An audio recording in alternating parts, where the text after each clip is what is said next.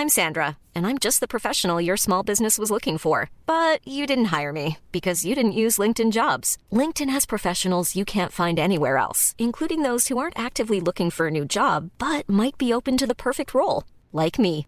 In a given month, over 70% of LinkedIn users don't visit other leading job sites. So if you're not looking on LinkedIn, you'll miss out on great candidates like Sandra. Start hiring professionals like a professional. Post your free job on linkedin.com/people today.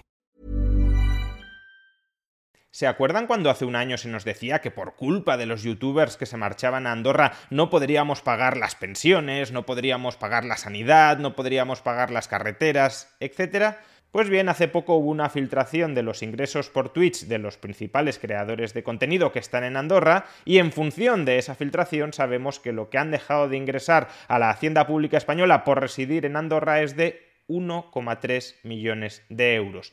Eso equivale al 0,00025% de todos los ingresos del Estado español, es decir, prácticamente nada. Solo a Plus Ultra, recordemos, se le regalaron 52 millones de euros. Y si esto es así, ¿por qué se colocó tanto el foco en estos creadores de contenido?